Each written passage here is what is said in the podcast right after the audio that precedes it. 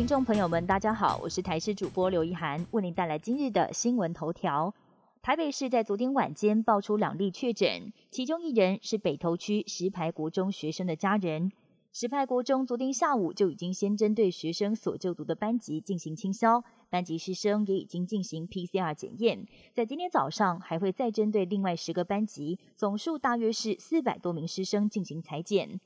台北市新增加的另外一例确诊个案，则是跟桃园确诊者按一八一一六有关。他曾经到过东吴大学城中校区上课，另外也有到国家歌剧院春水堂消费。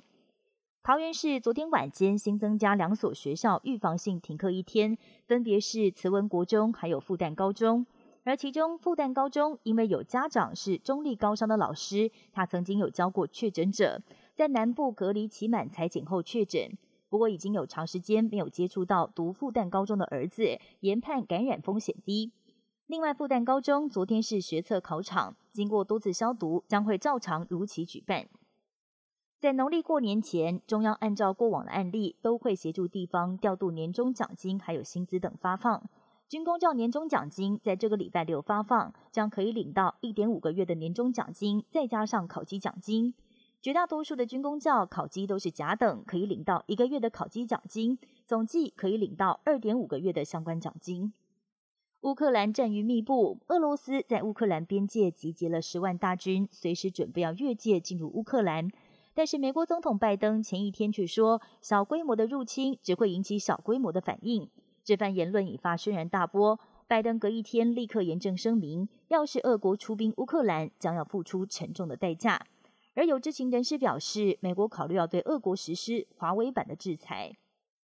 挑战独自驾驶飞机环绕地球，在途中还曾经短暂访问台湾的比利时十九岁少女，在二十号，她终于回到自己的家乡比利时了。这项壮举耗费五个月的时间，她横跨了五大洲，现在不但成为驾驶环游世界的最年轻女性，也是史上第一位独自开飞机环球的比利时人。他也鼓励更多女性投入科技跟飞航产业，下一个梦想是要成为太空人。科学家最近在南太平洋大溪地附近的海域发现绵延好几公里的深海珊瑚，没有任何白化的迹象，令人兴奋。连最近东加海底火山大爆发，这些深海珊瑚都没有受到丝毫的影响，让科学家们看了啧啧称奇。以上新闻由台视新闻编辑播报，感谢您的收听。更多新闻内容，请锁定台视各界新闻以及台视新闻 YouTube 频道。